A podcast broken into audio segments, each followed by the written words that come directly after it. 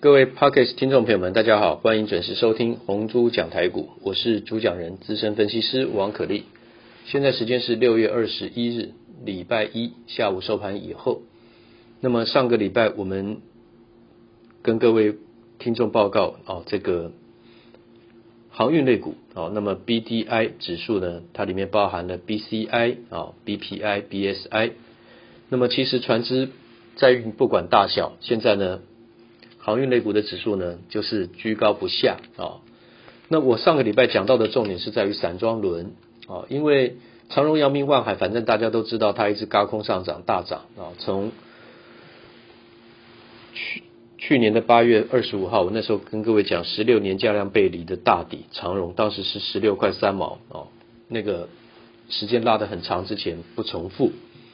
长荣今天的这个价钱已经来到了创新高一百五十三点五，收在一百五十二啊。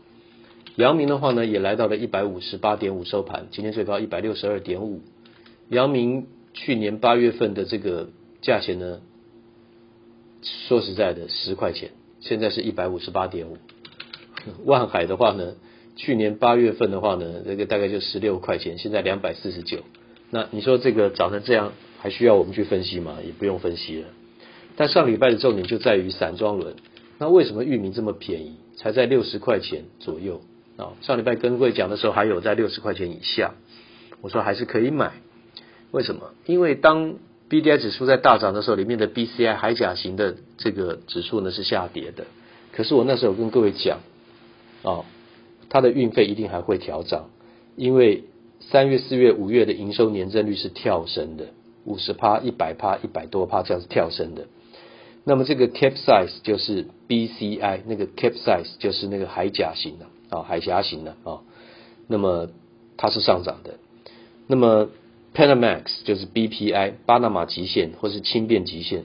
像那个船比较小的是像二六三七的惠阳 KY 啊，现在股价在九十点七。它在五月份到六月中也是在七十块上下盘了很久，介于七十五。到这个六十五之间，主要当然最低有跌过到五十五块，可是慢慢形成了一个上的上升旗形，一突破八十块之后呢，今天一下就跳空所涨停在九十点七，那就是上个礼拜其实都是买点，新兴啦、裕民啦、中航、台航，还有这个惠阳 KY 都是买点，那到底还可不可以继续买？这几个还是比较低啊。另外的就是物流宅配的部分，宅配通的话呢，在五月份。十五月十七讲的时候是四十块多啊，后来涨了一百三十一趴，攻到了九十四，涨停打开那一天，后来进入分盘交易，那么又从八十五块又重新起涨，现在来到一百零七点五。上个礼拜我有说第三大波对称形态出现，所以呢上礼拜的买点会出现在八十五、九十，呃九十五块钱，对不起九十买不到，因为还有跳空，所以八十五、九十五是宅配通上个礼拜的买点，今天是锁涨停一百零七点五。那嘉里大荣更更便宜，嘉里大荣只有在六十五块钱，甚至不到上个礼拜，所以今天是七十四涨停板锁住。那么七十四的这个价位呢，刚好跟六月一号前波的高点一模一样，七十四。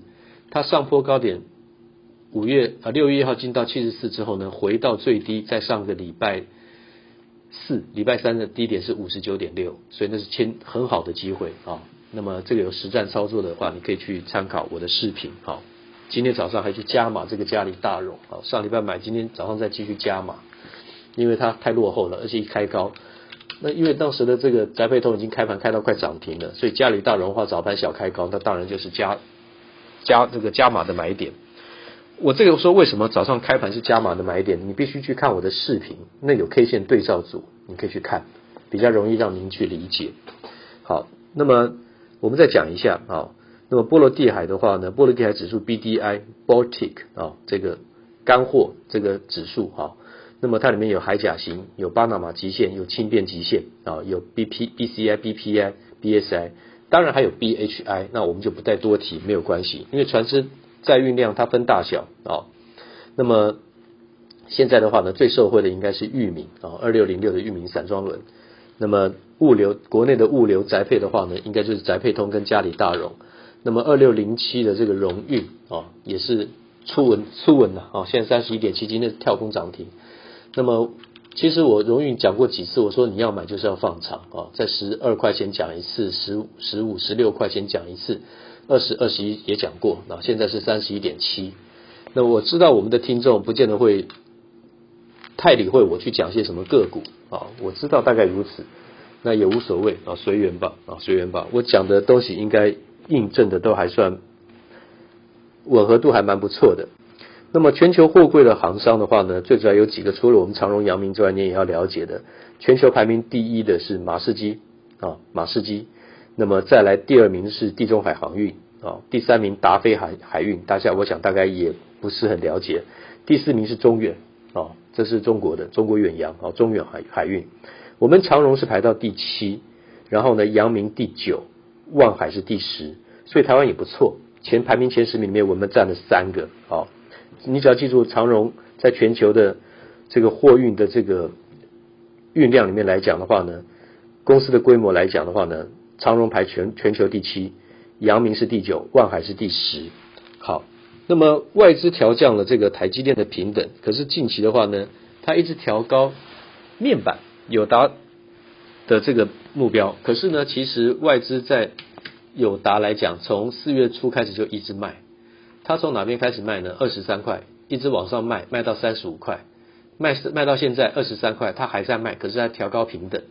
说实在的，没什么道理了，卖太早，然后呢，明明就一直在卖了，然后还一直调高平等。融资呢就一直增加，就一直套牢。最近呢，这个友达的融资增加了很多。其实说实在的，在四月底的时候，我已经建议大家，至少像彩晶全部都请大家出清了。啊，调降台积电平等，调高友达的平等，光是看这种对等关系就不合理。啊，那当然友达跟群创大家都知道他们在做面板。啊，面面板是怎么样？我们就讲个简单的基本原理：两片玻璃中间夹上液晶分子，基本道理就这样。两片玻璃中间夹上液晶，中间灌液晶分子。液晶是属于长条状柱状型，所以我先跟各位形容，今天我们的幼幼班要怎么样去让它显影？要让我们肉眼可以变色的话，就是红橙黄绿蓝靛紫。我们之前讲介于零点三八跟零点七八微米，啊，零点七八到零点三八微米，从左到右是红往右是红橙黄绿蓝靛紫。大家知道，不同的光就会有不同的波长，就会有不同的颜色，对不对？光是一种电磁波，那我们的肉眼可辨识的就是红橙黄绿蓝靛紫七种颜色的组合，在数线上来讲，实数是无限无限制的，所以光的色彩是无限多种，才会有连续光谱，不是吗？哦，不说呃蓝就是蓝，绿就是绿，有蓝偏红啊，蓝偏绿啊，蓝偏白，它它它它它它的波长不一样，它的颜色就不一样。好，所以光谱是最主要，人肉眼可以辨识的话是红橙黄绿蓝靛紫。可是呢，它有无限多种。那我们的液晶面板，我们大家看到荧幕显示出来，不管是电脑啊、手机啦，还是这个电视，还是电影看板、大型的户外看板，所有的面板你能够看到颜色，所以最主要是让我们的肉眼可以辨识的红橙黄绿蓝靛紫。这些呢，有三原色是 RGB，就是红、绿、蓝 （Red、Green 跟 Blue），对不对？红、绿、蓝。所有的颜色的组合，让肉眼可以看出来，就是在颜色的明亮增减，就红绿蓝三原色里面，好比说红绿蓝三个都一模一样饱和的话呢，它会形成白色。你说这个颜色这么鲜明，怎么会变白色？这我们之前都讲过，那就让它放的非常非常非常非常远，到最后因为这三个颜色饱和度都一模一样，都是一百趴一百趴一百趴，红绿蓝都一百趴，到最后看起来就会像白色，会欺骗欺骗我们的视觉。你说，可是我们的手机，我们的看的东西跟我们距离没有那么远，没有几百公尺啊，那就让它缩小，对不对？距离我们眼镜带也不就是二十公分、十几公分嘛，对不对？那就让它缩小，缩到怎么样？微米，微米以下等级。所以你无法辨识那个颜色的时候，看起来三个饱和度一百百分之百的话呢，就会形成白色。这就是这叫做三原色啊，三原色。那么我们刚刚讲液晶分子，它是属于一种长条形的棒状型的结构。它左右各有极性，有带正电跟带负电，所以当两片玻璃中间去夹了这个液晶分子的时候呢，你说一导电，它会因为导电会有极性，所以会让分子立起来，这怎么形容？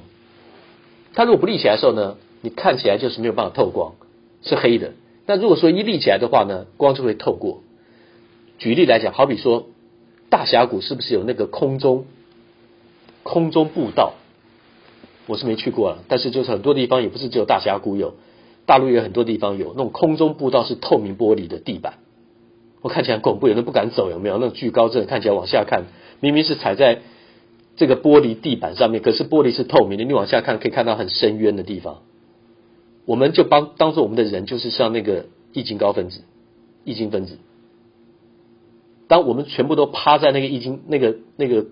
空中步道玻璃地板上的时候，全部都趴满的时候呢，从底下往上看的话呢，是没办法穿透看到天际的，因为通通被我们的人通通遮挡住了。但是如果说我们通通站起来的时候呢，站在这个玻玻璃步道上呢，就会透光，从底下就会看到上面，除了被我们挡住的部分透光往上会看到天空，这就是属于怎么样显色的部分。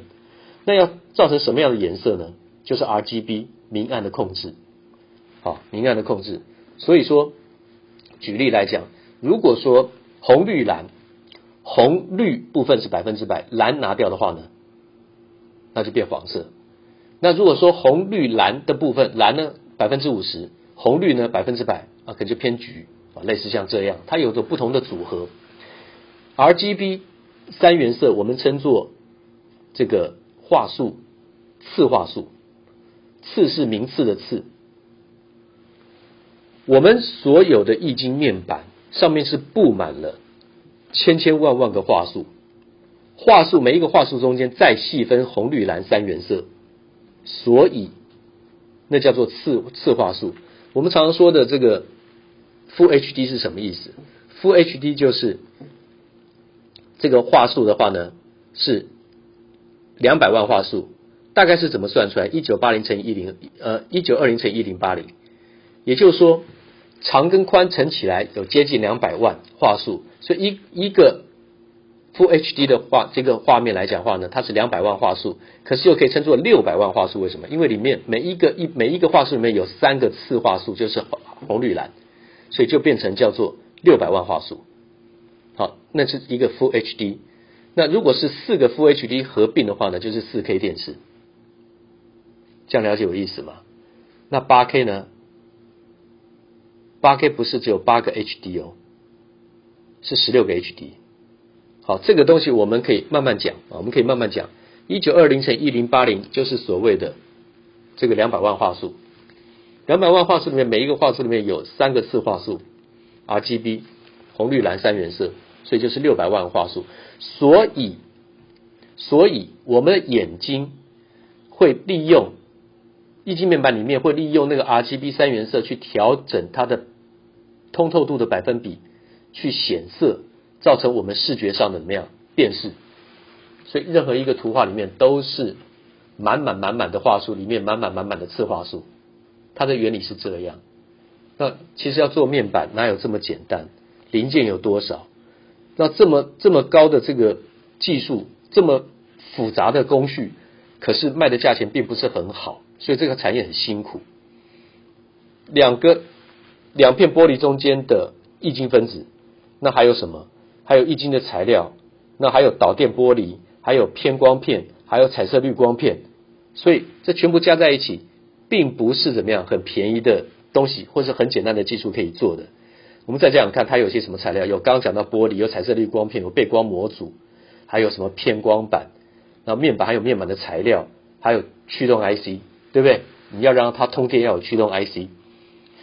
玻璃跟玻璃中间夹液晶分子。我们今天在做这个说明结束之前，我跟各位讲一个观念，你只要知道这个原理是最重要的。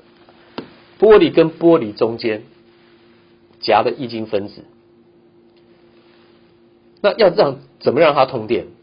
所以玻璃上面一定要镀膜才能够导电。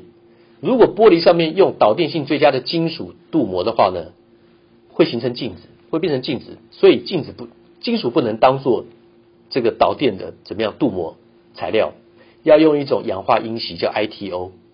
ITO 氧化銦锡，氧化銦锡，注意氧化两个字就代表它是陶瓷物。但是呢，氧化銦锡 ITO 这个东西发明的很好，它是透明的，然后呢，它有金属特性，它可以导电，所以它涂在玻璃上面它是透明的，然后它有导电的功能。你能够导电，就能够让液晶分子站立或是躺下。那站立的时候呢，后面还有怎么样？我们刚刚讲的话术，有偏光板，有彩色滤光片，就可以造成怎么样色彩的显现。所以液晶显示器的原理是在这里。当然，各位用听我口述不容易去理解，好，要看视频。要是视频我去做这个说明的话，可以讲得更清楚。可是现在因为友达群创彩晶并不是现在短期内的主流，所以这边我就暂时先不花那么多时间，只是让大家知道它的基本的结构跟原理。谢谢大家收听，明天见。滚滚红尘，刻薄者众，敦厚者寡；人生诸多苦难，滔滔苦海，摇摆者众，果断者寡。操作尽皆遗憾。投顾逾二十四年，真正持续坚持、专业、敬业、诚信的金字招牌。欢迎有远见、有大格局的投资人加入红不让团队的行列。二三六八八七七九，二三六八八七七九。